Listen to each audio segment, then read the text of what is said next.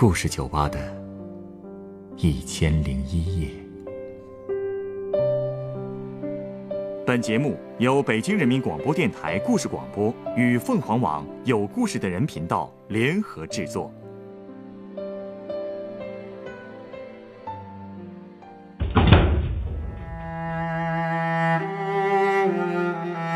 欢迎光临故事酒吧。今天来到酒吧的这位客人，向我讲述了他的父母之间一段无法挽回的婚姻关系。到底是什么让一个家庭走向破裂？当真相慢慢浮出水面，大家还能回到过去的生活吗？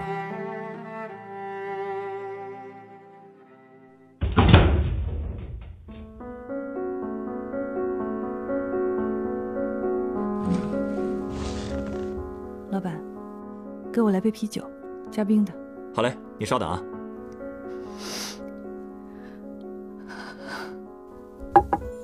你的啤酒。谢谢。你没事吧？没事，一会儿就好。来，擦擦眼泪。谢谢。遇到什么难过的事了吗？谁欺负你了？没有。我就是替我爸妈难过。今天其实是他们的结婚纪念日，可是他们却离婚了。他们今天离婚了？不是，他们十几年前就离了。我被判给了我妈，只不过今天我是刚从我爸那儿回来。和他一起住的是另一个女人。呃。他们毕竟离婚十几年了，你爸爸再婚，其实也可以理解。如果真的只是情感破裂才离婚的，我当然理解。可是他们，其实明明可以不离的。为什么这么说呢？哎，这个就说来话长了。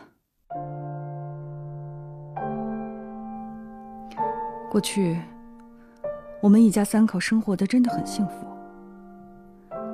我是在内蒙的大草原上长大的。记得我很小的时候，嗯，其实就是上幼儿园那会儿。每次放学，我爸都会骑马来接我。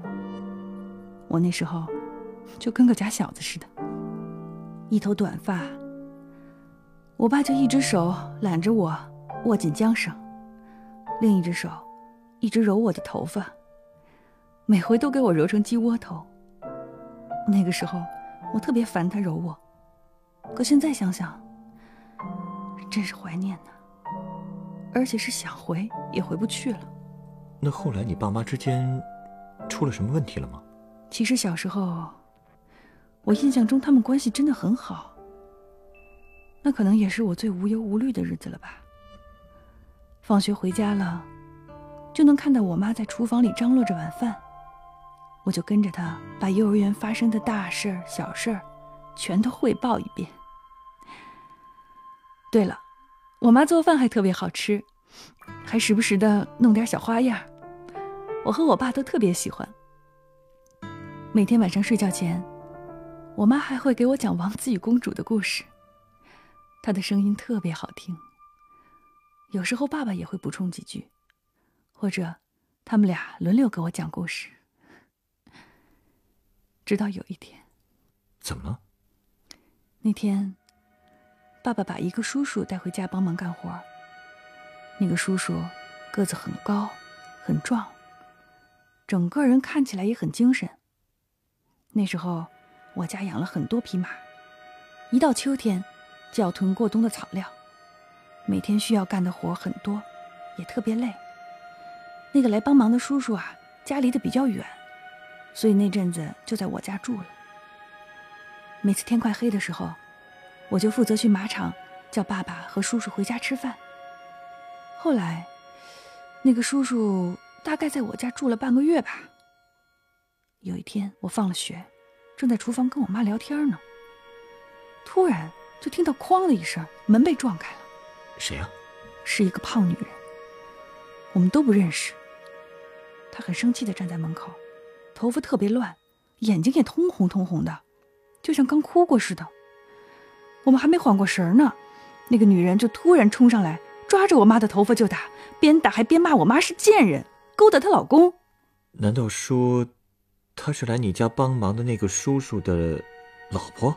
对，他们扭打在一起的时候，还碰翻了一锅浓汤，全洒在了我妈胳膊上，我当时都给吓傻了。门口也不知道什么时候站满了人，站在那儿指指点点的。那你爸他们呢？他们也是听到打骂声才赶来的。他们进来的时候，屋里面早就乱成一片了，锅碗瓢盆碎了一地。叔叔当时马上冲过去，抓着那个女人的头发就往外拉。那个女人边哭边喊，质问那个叔叔是不是为了我妈打的他，还说叔叔结婚前就对我妈有意思，自从来我家帮忙，已经有半个月了。一趟家没回，他一给叔叔打电话，叔叔就说他这不对那不好。难道他说的都是真的？我当时真的不知道。那天等叔叔和他老婆走了以后，我还天真的以为事情全都结束了，还想抱抱我爸找点安慰，可没想到，他却一把推开我，走到了我妈的身边，把她从地上拉起来，抬手就打了她三个巴掌。啊！他问都不问一下就打人，所以我当时真的吓坏了，就只知道抱着我妈哭。我的生活就从那天开始发生了翻天覆地的变化。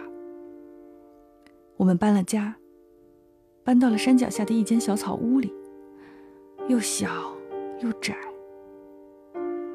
我爸再也没有带我骑过马了，更别提和我妈一起给我讲睡前故事了。而且，我爸开始不务正业，早出晚归，天天都和他那些不知道从哪儿结交的朋友鬼混。我们家只有我妈自己一直撑着，可毕竟少了一个人工作，家里也慢慢变得越来越穷。我记得，很多天晚上，我听到我爸喝多了回来以后，他们房里总是传来乒乒乓乓的声音。第二天。我就总能发现我妈身上又会多几块青紫的痕迹，所以后来他们就离婚了。没有。一开始啊，为了挽回这个家，我妈一直在忍耐，一直在拼命干活。她对我爸从来没有一句怨言，还每次在他出门前提前准备好要穿的衣服，给他打理头发和衣领，然后。把几张百元大钞塞进他口袋里。可就算这样，我爸也丝毫没有原谅我妈的意思。我记得有一天晚上，我爸醉得有点狠了，在我睡觉的时候，突然就听到“砰”的一声，好像什么东西被狠狠的摔碎了。我赶紧跑到他们房间门口，透过门缝我看到我妈坐在地上，头发乱糟糟的，额头上有个好大的口子。脸上也有好多血，而我爸竟然就坐在旁边抽烟。就这样，你妈也能忍啊？都到这种地步了，换谁都忍不了了吧？所以那天之后，他们俩就离婚了。我妈带着我净身出户。当时她身上只有一百多块钱，带着我连夜赶到了四平。她在那儿找了一份工厂的工作，包吃包住。我妈上班的时候。我就整天整天的待在她的员工宿舍，数着钟表过日子，就盼着我妈下班的时候能跟我说上几句话。他没跟你联系学校吗？联系了，但是中间等了一段时间，所以那些天我过得特别孤独。每天我几乎都是在床上躺着，总是忍不住想哭，但也学会了忍耐。实在忍不住了。就把头缩进被子里，偷偷哭，尽量不让我妈察觉。唉，后来突然有一天，我妈带着一个叔叔来了我家。那个叔叔说要把我俩接走，还说以后他会跟我们一起生活。跟在他后面走的时候，我看到那个叔叔走路一瘸一拐的，我就想着。我妈这辈子完了，干嘛要这么想呢？身体有残疾不意味着心里也残疾。难道说，那个叔叔对你们不好？他对我们其实也挺好的，那个叔叔有自己的房子和一家小超市，我妈跟他一起打理。我也转进了新学校，但是那阵子我还是过得恍恍惚惚的。记得站在班级讲台前，老师要我向全班同学做自我介绍。我看着下面坐着那么多同学，突然在想，和我一样大，可是他们应该都有一个完整的家吧？他们的爸爸妈妈一定都很好吧？就这么想着，还没说话呢。我就突然哭了出来，把老师和同学都吓坏了。估计他们从没见过像我这么奇怪的人吧。不过好在，我那个新家的日子倒是越过越好。叔叔的超市在我妈的打理下还开了一间连锁店呢。可就算这样，我还是忍不住的总想我爸。我理解，毕竟那是你爸。曾经对你那么好，是啊。而且那时候，我妈工作很忙，陪我的时间也不多，就用好多零花钱来弥补我。但我除了必要的开销，把其余的零花钱都攒了起来。不到两个月，我就买了个小手机，想偷偷跟我爸联系。我爸的电话号码我早就背得烂熟了，第一次拨通的时候。我心里特别激动，我真的太想他了，但又怕他换了手机号，怕接电话的是个陌生的声音。不过幸好没有。我爸接了电话，我听到他喊我闺女的时候，就再也忍不住了，直接冲着电话嚎啕大哭，就像要把我小时候欠下的眼泪全都补回来似的。我爸一直让我别哭。我的哭声却越来越大，恨不得把这段时间所有的委屈都哭给他听。可就在这个时候，我妈突然推门进来了。她一听见那头我爸的声音，直接当着我的面就把手机给摔碎了。为了这事儿，那天我跟我妈大吵了一架。你应该理解他，毕竟你爸爸曾经那么对待过他。我知道，当年每次看到我爸打他，我也恨过我爸，可是我也心疼他。更何况他对我一直都很好啊。所以之后我又开始偷偷攒钱买新手机，但是手机是买了摔，摔了买。尽管每次我都会努力想找个地方把手机藏起来，可屋子就那么大，总有被我妈发现的时候。但我还是坚持找各种方法和她联系。你有没有和你妈妈好好谈谈这件事啊？告诉她你的真实想法。你只不过是想你爸了，夫妻之间的恩怨和孩子毕竟是没关系的。其实，我的真实想法不止如此。虽然这么说有点对不起跟我妈结婚的叔叔，可我其实一直想着，我爸我妈是不是还有可能重新在一起啊？因为这么多年，我每次给我爸打电话，我都能感觉到他很想我们，也很寂寞。这个不太现实吧？而且你不是说他已经和一个女人住在一起了吗？那个女人的事儿，其实是我前两天才知道的。这么多年，我一直相信他们总有一天会和好的，我就是靠着这个信念一直熬到上大学的。但是前两天我给我爸打电话的时候，竟然是个女人接的，当时我都傻了，特别不客气的问他是谁，凭什么接我爸电话？结果电话立刻就换到了我爸的手上，我就问他是不是和别的女人在一起了，是不是不要我和妈妈了？说着说着，我就哭了。我爸一直在劝我，说如果我不喜欢那个女人，就立刻让她走。但是我还是不放心，所以前天我就直接买了火车票回了内蒙，而且我要求我爸必须要去车站接我。想想也真是，这是他们离婚之后我第一次见他。这十几年，你们一直没见过面。嗯，所以我还担心是不是会认不出他来了？那天车站的人特别多，可尽管如此，我却在人群中一眼就认出了他。他的头发都半白了，背也驼了，可是他明明才四十出头啊，怎么就变得这么老了？他一把就把我搂进了怀里，又像小时候一样胡乱摸我的头发。我本来准备了好多质问他的话，却怎么也问不出口了。后来。他带我回到了以前的家。刚进门，我就看见一个陌生的女人在做饭。你没和她吵吧？没有。但是那一整天，我都没给那女人好脸色看。她倒是也不介意，还总是对我嘘寒问暖的。晚饭的时候，我爸让他买了点酒。他说：“闺女回来了，他高兴。”我爸的眼神就一直没离开过我，拉着我的手不放。吃饭的时候，我终于把憋在心里这么多年的话都说了出来。我跟他说，那时候我还小，不懂事。我做梦都想知道，为什么我的生活就因为那么一场闹剧变得天翻地覆。这些年，我慢慢也明白了，其实我妈和那个帮忙的叔叔什么事儿都没有。这一点你应该也是知道的。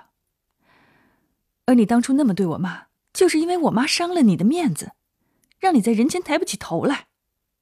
我这次来就是想问你一句话：这么多年，你后不后悔？他怎么说？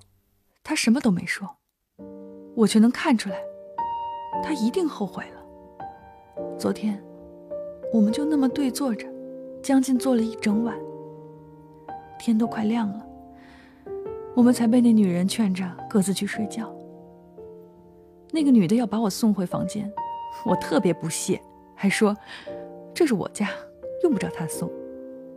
可是，她还是笑着跟我说，她知道我不喜欢她，只是她是真心喜欢我爸，还说她是在我爸妈离婚不久之后就搬到这里来的，就在隔壁。我妈带我走的时候，对我爸的打击特别大。她说她从没见过那么颓废的一个人。而且，可能是我妈把我爸照顾的太好了吧。我爸几乎什么都不会，买一回馒头，自己能吃上两个月。他实在看不过去了，才给我爸送些饭菜过来。听到这里，我的心里酸酸的。那女人又说他们在一起时间不长，但是我爸常常在梦里叫我和我妈的名字。我爸自己盖的被子又小。又窄，但是我妈曾经留下的被子，却从来没舍得用过。说着说着，她也哭了。哎呀，早知如此，何必当初啊？就是为了那点所谓的面子。所以那个女人说，我爸这些年来一直在忏悔，他知道，当初就是因为醉酒才会打我妈，所以这么多年，他一直滴酒不沾。直到我回去，他才喝了几口。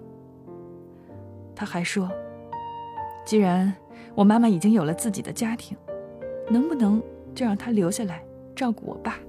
那你同意了吗？我没回答他，睡了一觉，我就坐火车回来了。毕竟，今天是我爸妈的结婚纪念日，我不想在这种日子里跟他讨论这种事儿。嗯，这样，我先送你一杯鸡尾酒。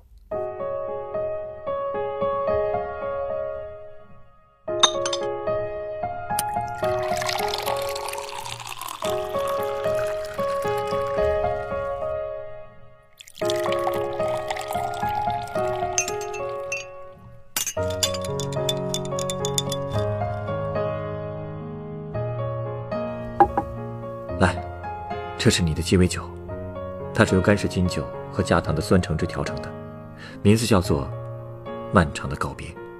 漫长的告别。其实你心里早就明白了吧？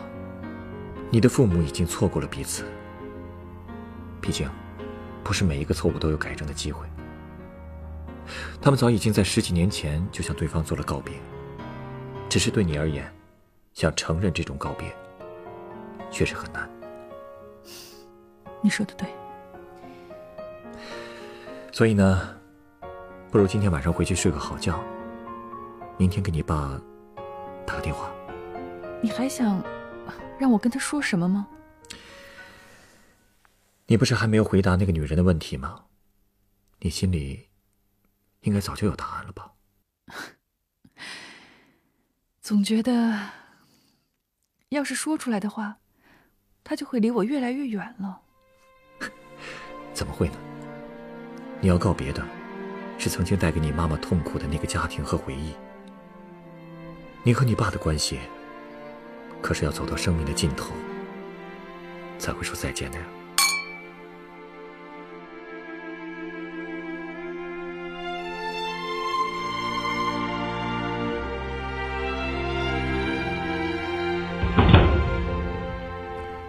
本故事选自凤凰网有故事的人独家签约作品《我的父母错过了彼此》，原作季明，改编陈雨涵、程涵，制作程涵，演播紫堂秀、陈光，录音严乔峰、董珂。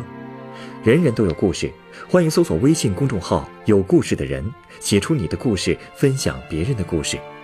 下一个夜晚，欢迎继续来到故事酒吧。倾听人生故事。收听最新节目，请关注北京故事广播。工作日每晚九点播出的《故事酒吧的一千零一夜》。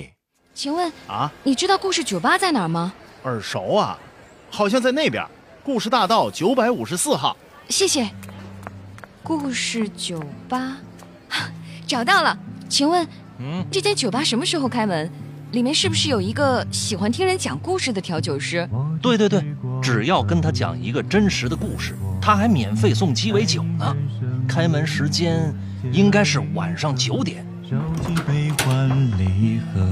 寄给云朵，一杯酒换你心中的歌。请问，欢迎光临故事酒吧。二零一八年周一至周五晚九点。北京故事广播，FM 九十五点四，让我们一起度过故事酒吧的一千零一夜。